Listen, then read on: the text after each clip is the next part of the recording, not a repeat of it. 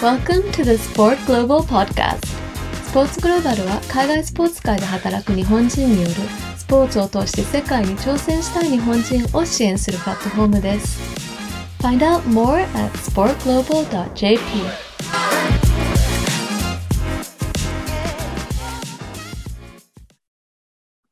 はい。ということで、えっと、スポーツビジネスをやめておく、Yes! のシーズン4ですね。の2回目。わわかりづらくて申し訳ないんですけど、スポーツビジネスを読み解くのシーズン4の2回目になります。えっと、ここからですね、えー、3セクターモデルのうちのパブリックセクターの奥へ、奥へと入っていきたいと思います。安部くん、よ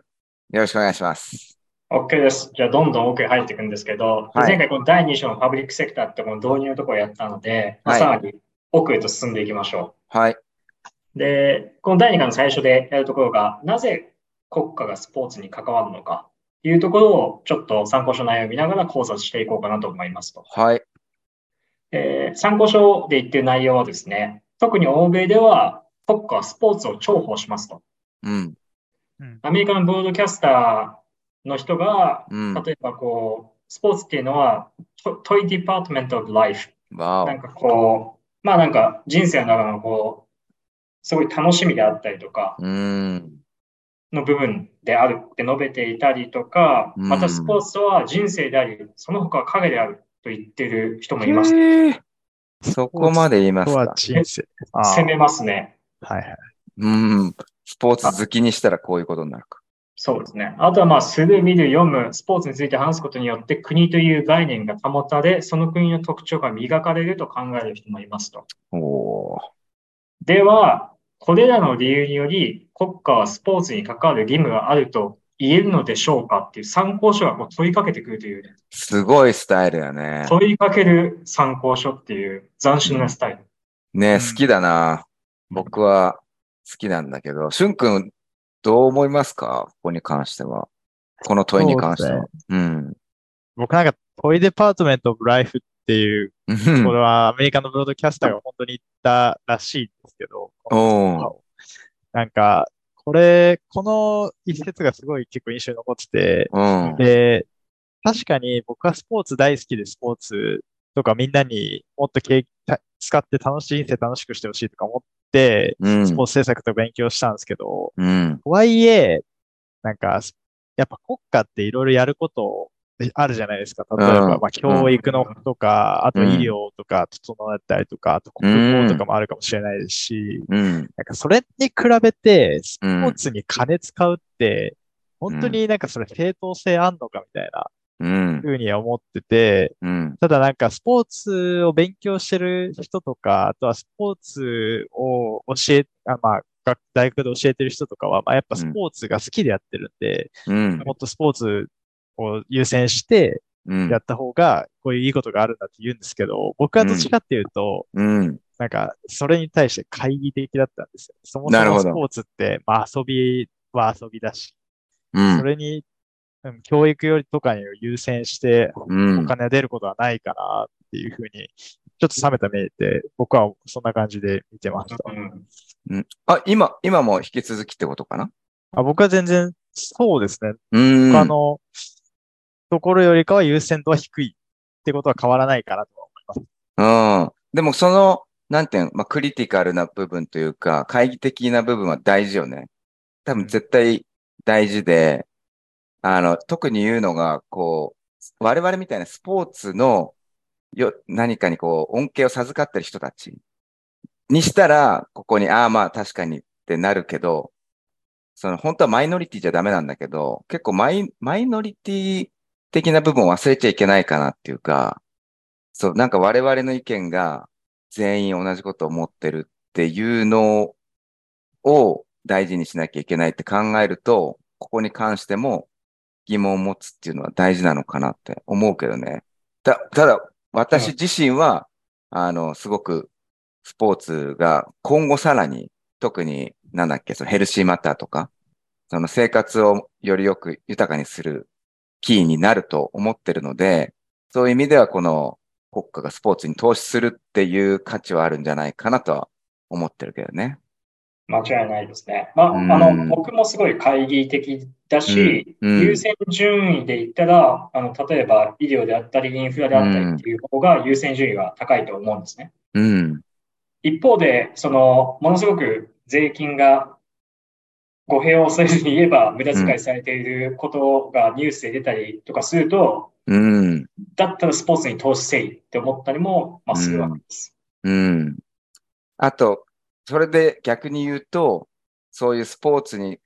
携わる人は、あの、スポーツの価値、良さっていうのはやっぱ売れないとダメだよね。うん。うあん、そう要ですするねにそう、国、例えば国にスポーツがどんだけ意味があるんだっていうのを、あの、人々は売らなきゃいけないし、そこにお金を出してくれる他のセクターの人たちにも売れなきゃいけないっていう認識も我々は持たないと、もう勝手に信じ込んでスポーツ最高でしょっていうスタンス自体は僕は危険だと思いますね。そうですね。それで言ったら実は、ここの、この章のこのポイントのところは、めちゃめちゃセールスをかけてくるので、ちょっおとお読んでってみましょお願いします。う。で、あの、ちょっと続けていくと、スポーツは国家を作っていく上で役立つという考え方は、国家が好んで使う表現ですと。うん。で、国家は国民に対して商業的、文化的な場所を提供する義務があります。それにより、国民は強固で健康的な家族、コミュニティ、職場を作り出すことが可能になりますと。うん。そして、ほぼすべての近代国家がスポーツに対して何らかの関わりを持っています。それはアメリカ、イギリス、ドイツだけなどではなく、キューバ、北朝鮮、中国など、こう、政治的なみんなリジームがちょっとシステムが違うところでも同じですと。うん。国民のすべてが現実的に利益を享受できる方法として、スポーツは有用であると考えられています。故に、例えば国家はトレーニング施設、スポーツ組織などに投資を行います。それにしても、うん。スポーツが国家にもたらす利益とは一体何で、どのくらいのものなのでしょうか。そうだね。問いかける参考追いかけるね、随分。い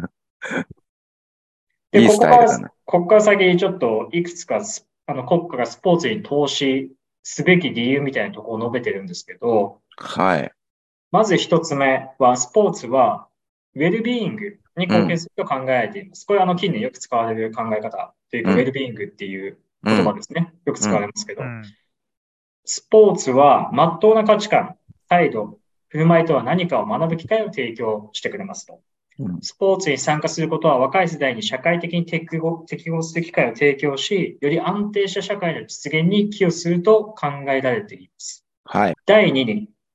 スポーツは人格形成に寄与すると考えられていますうん。この考え方はイギリスのビクトリア朝、エドワード朝、これあの1800年代中盤から1900年代前半のあの期間なんですけど、はい。において重要な考え方でしたと。スポーツが人格形成に寄与するって考え方ですね。うん。うんで、具体的な例としては、これ有名な小説なんですけど、トム・ブラウンズ・スクール・デイズってあの、ラグビー校ってイギリスにはいはい。あるパブリックスクールの話で、うん。とある青年が、こう、スポーツ、特にラグビーなんですけど、うんを通じて人として成長していくみたいうん。なのを描いた小説。うん。まあ、そんな価値観っていうのが、こう、イギリスには少なくともあったし、うん。そういう、まあ、スポーツが、えっと、我々に与える価値なんじゃないかっていうのを、あの、この参考書が言ってます。はい。はい。で、ここに関しては、しゅんくんも、あれなんじゃないですか。さまあ、賛成は賛成よね。賛成も賛成ですけど、なんか危険も危険だとは思うんですよね。うん例えおばうスポーツは真っ当な価値観をは学いぶ機会を、あの提供するって言って、うん。じゃあ真っ当な価値観とは何ぞやみたいなところなだるとほど思ってうん。まあ、まあ、僕はこれでなんかすぐ思いついちゃうのは、うんや。っぱりなんか、例えば厳しい部活動とかで、うん。まあ、体罰が、まあなんか今、すあの、まあ、こういう具体的な例を出していいかわかんないですけど、まあジャニーズとかの問題はあって、グルーミングとかの問題は、スポーツの世界でもものすごくあると思うんですよね。うん。だか、ら、まあなんかその指導者が、すごい、あの、ぼ僕にその、まあ、まっとうな価値観だとかうん。を教えてくれるから、うんわ私はいくら体罰されてもそのせ生徒、その先生のリスペクトを書かないしうんとか言ったってみたいな、そういう関係性になることって結構、まあ、スポーツの世界でもあり得ると思うんですよね。うだーかん。ら、これはまあ、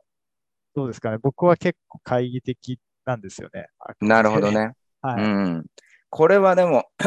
しゅんくんが言ってるポイント、すごく大事だと思ってて、今こういう、教科書で言ってくれてることは、まあ、ある意味理理想論よね。こう、うんできるんじゃないかみたいな、っていうとこで、その期待値、なぜ、それをこう期待できるのかって、多分紐解いたら、深掘りしたら、ああ、確かにいけそうだなっていうのは多分あると思うんだよね。だなので、それを、まあ、良しとして、日本はこのスポーツっていうのを、えー、富国強兵の一環として学校に取り入れたと思うんだよね。で、多分、いい部分というか、成功した部分もあると思うけど、それがちょっと、まあ、何をもってして間違ってるって言われると、また難しい議論になると思うけど、ちょっとまあ、究極行き過ぎた例とか、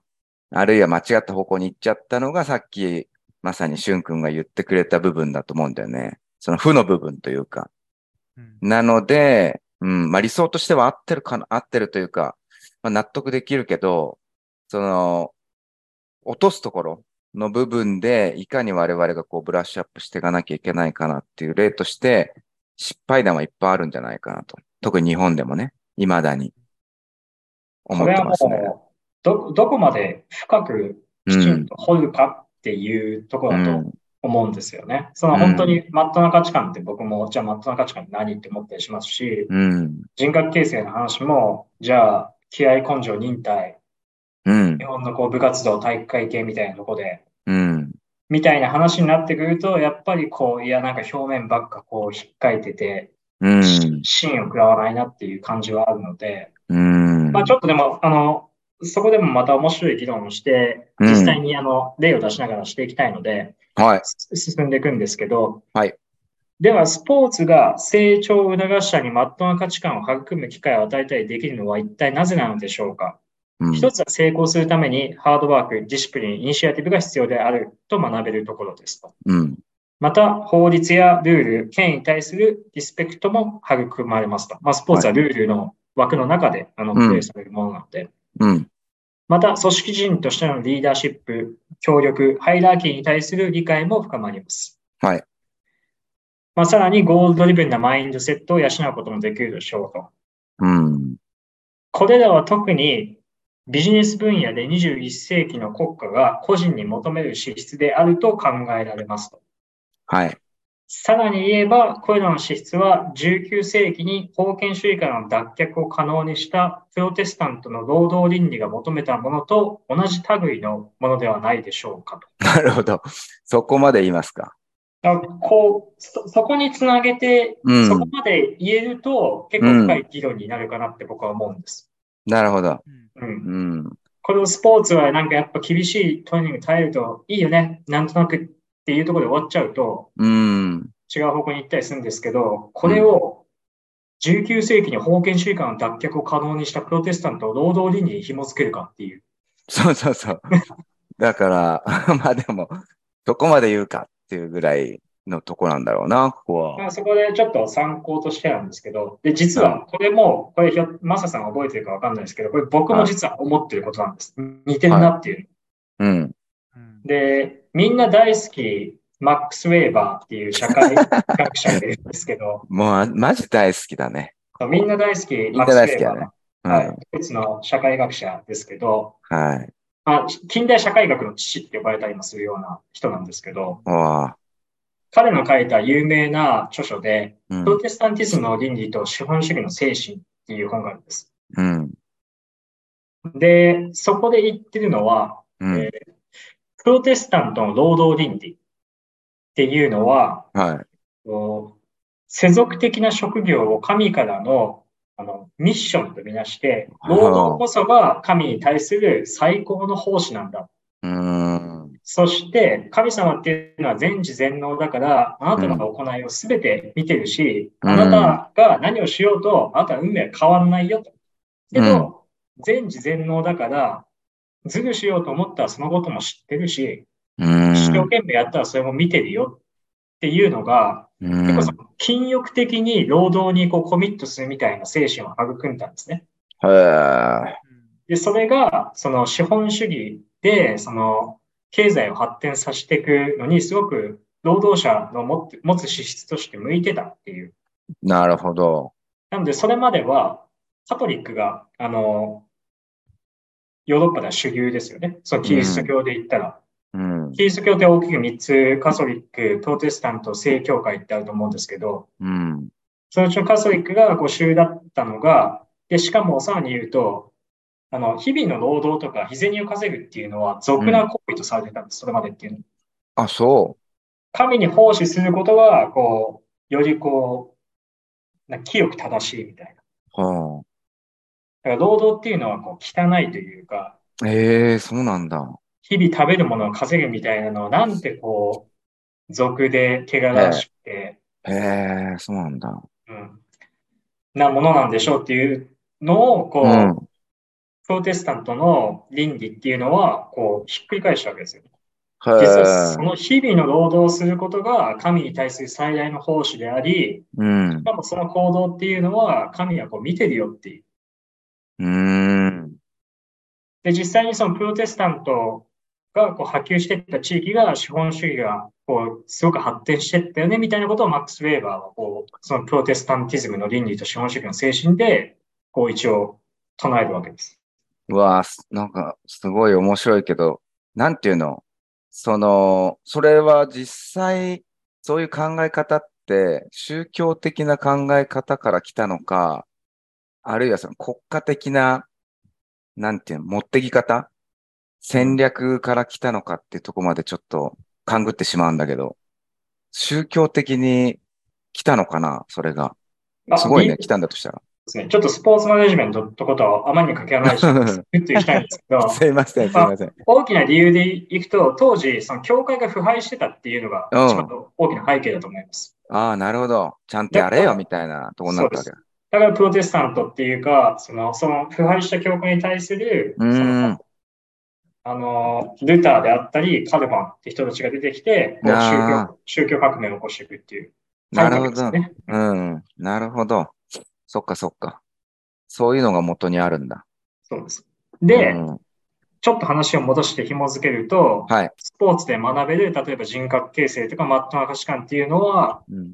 このプロテスタントの労働倫理とすごく似てますよね。なるほどね。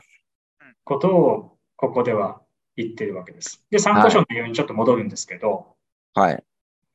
21世紀の国家がスポーツに関わる理由は、これだけにとどまりませんと。うん。で、コミュニティを結びつき、うん結びつけ、より健康的で強固な社会を作る役割をスポーツは期待されています。スポーツにおいて社会的に認められていないような行為態度がある程度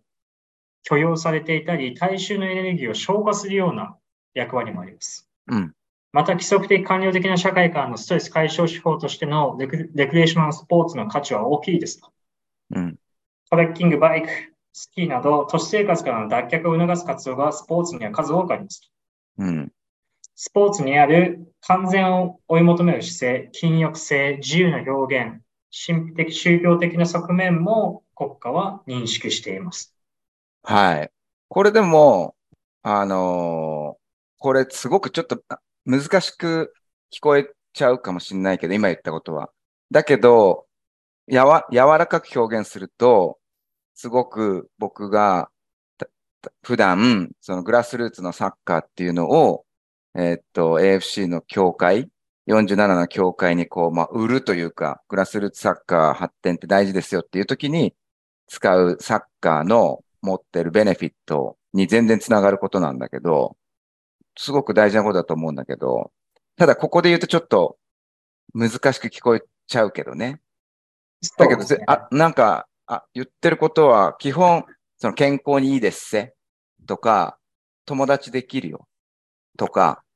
あの、あるいはさっき言った、その教育的観念からちょっと役立つよ、みたいな、あの、チームワークだったり、あるいはルールを守りますよ、みたいな、っていうところを学べるよっていう、柔らかい言い方したら、すごく僕的には納得できる部分ですね。なんそうですか、うん。この、僕はなんかこうゆ読み直して、結構この人、結構なんか、うん、込んだこと言ってるなって思ってて、うんうん。ななんていうか、すごいなんか、し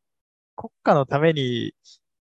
経済的な、なんか、例えば健康になればなるほど、まあうん健康な労働者が生まれて、うんうんあし経済回るよ、みたいなうんことを結構、平気で言ってるんだなって僕は結構思って、わかるなるほどなるほど俺もすごくそう思った。やう んうん僕は、だからこの辺ちょっと、あんまりな、あの、賛同しきれないところがあるんですよね。んかなるほどねそれって全部国家の利益のためになるから、こうん。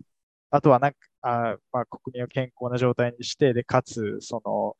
なんて言うんだろう。現近代のなんかこう資本主義の労働者に合ったような人がうんスポーツを通して、あできできますよ。あの、まあ、育成できますよとか、うん。あーとか、なん、なんだろうな。まあ、権威に対する、うん。あの、なんて言うんだろう、リスペクトとかって、権威をたまに、あの時には疑わなきゃいけない時もあると思うんですうよね。んで、っうんて考えると僕はなんか日本のスポーツとか体育とかって、やっぱりこれは権威に対して弱い人間を作ってるっていう面もあって、なるほど。だからこそ長時間労働がなかなか変わらないとかっていう、うん。あの、こともあるって、で、僕はなんかその前回のシリーズでも話したんですけど、うん。なんかやっぱりスポーツってそういう環境を作ってしまうこともあるんですよね。うん。あうんー例えば僕が3時間ぐらいトレーニングを毎日やったりとか、うん。あとは、まあ、体罰っぽいことをされたりとか、うんそれを正当化するみたいな。だからなんか、僕はなんかそういう経験からもあんまりここには賛同できなくて、うんで、僕の方がもしかしたらもっと理想主義的かもしれないけど、うんうんまあ。確かにスポーツの、まあ、いいことって、例えば健康になるってことも僕は納得します。てか、賛同しますし、うん。ただし、あの、身体面の健康だけじゃなく、心理面の健う康んにも寄与するっていうこともありますし、あとはソーシャルキャピタルの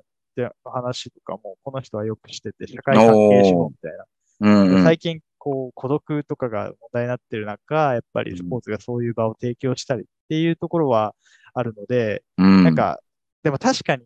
僕の、僕はなんか、だから、こういうふうに考えているから、うん。スポーツをする環境をうん。整えるのが国家の仕事、定めだと思ってるんですね。うん。だけど、それじゃあ確かに国家を説得できないというか、こ国家がこういう、うこのためにお金を使いますっていうアピールの時に、うん、なかなか今じゃあ、もしかしたら国民の人たちに対する説あー明が甘いかもしれない。なるほどな。いや、はい。それはあるかも。うんだかだら、からうんう今、んしょうがない。こっちの方が多分現実的なんだろうと思うし、うんあ。もしかしたら僕はなんかその、今後は僕は理想主義かもしれないけど、今後はなんかこう、なん、なんて言うんだろうな。まあ、人間らしい生活を営む権利みたいなのにスポーツがこう入ってくると、まあなんか、要するに、こんな説明はいらんってことやね。言ったらね。うんかなと思うん。うんいや、素晴らしいポイントうん。だと思いますし、僕もなんか読んでて、平気でやっぱ言う、その、その健康で、うんその生産性が高い労働者を、こうスポーツがメンテナンスできて、プロ、あの、せ、あの、作り出すことができて、うん。で、彼らはもうガンガン働いて、資本主義経済に貢献して、で、国はそれを、それに、から、こう、その恩恵を受けることができるでしょうっていうのを結構平気でやっぱ言うよなっていうのは僕はすごく感じ、読んでて感じて、うん。やっぱやっぱイギリスっていうのは、あの、近代資本主義うんうんうん。始まった地だし、やっぱそういうとこも結構割り切ってもう議論してるのかなっていうのは結構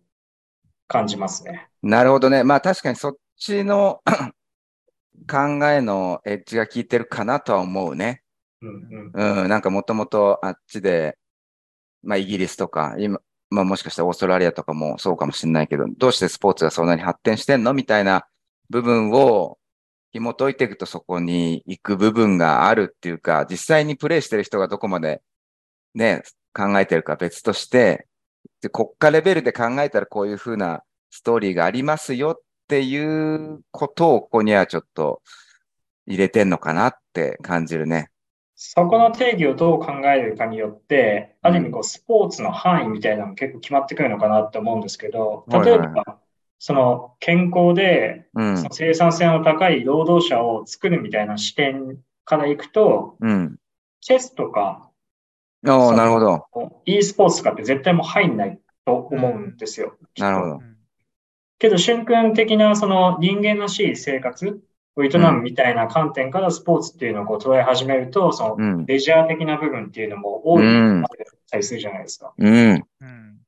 そこはなんかすごく面白い視点だなと思っていて、で、第2回にちょっと思ったよりも全然進んでってないんですが、あららら。じゃあ一旦大丈夫ですか第2回の最後のここのところで、ちょっと一つフォーカスして議論をしたいなと思っているところが、はい。今さらっと実は言ったんですけど、はいスポーツにおいては社会的に認められていない行為、態度がある程度許容されていたり、大衆は。のエネルギーを消化するよううないん役割もありますってところで、うん。ちょっと確かにそうだなって思うのが、うん。一般の生活ではできない非日常的なことがスポーツは起こっていて、で、その一つが僕、暴力だと思うんですけど、はいうん。はいで、ちょっと事例を挙げさせてもらうんですけど、はいしかもつい最近の事例で、えっとヨーロッパでサッカーの UEFA っていう、あの大陸連盟が所管している大会で、カンファレンスリーグっていうのがあるんですけど、うん。あの1部、2部、3部があって、実はその3部のクラブの大会ですクラねブ。の大会ですね、うんがあって、そこの決勝でですね、あのウエストハムとフィオレンティーナっていうチームが、イギリスとイタリアのチームが対戦したんです。やっとこれは7日なので先々週ですかね。うん。でそこで、ウエストハムのファンが、こうビールカップをこう投げ入れて、うんフ。ィオレンティーナの選手のキャプテンの頭に当たってこう流血するっていう、うん。ライターあよね、の確か事。態が発生したんですね。うん。で、これちょっと考えてほしいんですけど、うん。普段の生活で人の頭に物を投げて流血させるっていうのは、刑事試験になりかねそなうい。だよね。うん。けど、スタジアムの中だったら、まあまあまあっていうような感じだったり、スタジアムにもう入れないぐらいの話で済んうでしまんうっ。うん。うん。ていうのが、これ正しいのかなっていうのは僕は結構、はい。あの、懐疑的に見ていて、うんだからすその、暴力、じゃあスポーツだったら暴力許されるのかみたいなところっていうのは結構、うんなんか最近出てき、特にプロスポーツっていうのが発展してったら出てきてるなと思うんですけど、うん今言ったのがこの3部のカンファレンスリーグっていう UFA のクラブの大会なんですけど、うん 2, 部の決勝、